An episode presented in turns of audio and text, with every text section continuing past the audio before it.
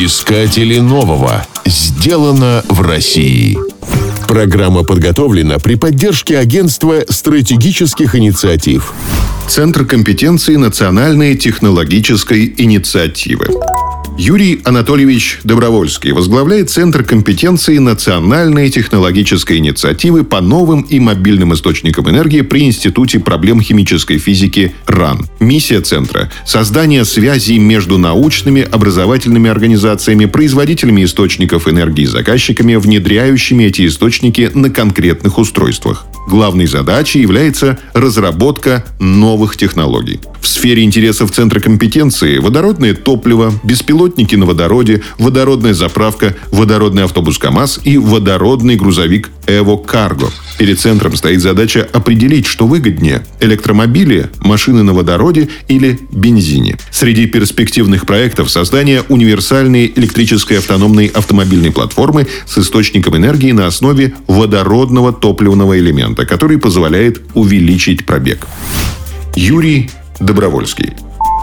Основное направление работы нашего центра – разработка новых аккумуляторов, топливных элементов, суперконденсаторов, то есть всего того, что движет транспортное средство. Мы одна из немногих компаний, которая занимается всем, от фундаментальной науки до изготовления движущихся автомобилей, трамваев и самолетов. Треть нашей деятельности приходится на образовательные программы для студентов, аспирантов, научных сотрудников и руководителей предприятий. Магистратуры открыты в Физтехе МГУ и в Ижевском техническом институте имени Калашникова. Наш центр координирует консорциум из 40 предприятий. Некоторые из них обладают уникальными компетенциями. Например, есть компания, которая делает самые легкие электродвигатели в России. Имеются обладатели научных компетенций, к примеру, Сколтех, где разрабатывают лучшие материалы для литий-ионных аккумуляторов. Также мы сотрудничаем с огромным количеством маленьких компаний, которые производят конечную продукцию –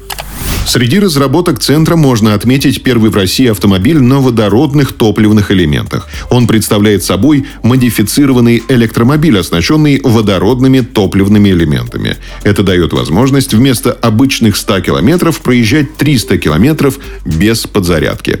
Существует миф по поводу опасности водородного топлива. По словам Юрия Анатольевича, он не имеет под собой никаких оснований. Еще в 2000 году, будучи в Лондоне, я сфотографировался на фоне 40 автобусов на водородном топливе. За 20 лет эксплуатации не было ни одной аварии. Искатели нового. Сделано в России. Программа подготовлена при поддержке Агентства стратегических инициатив.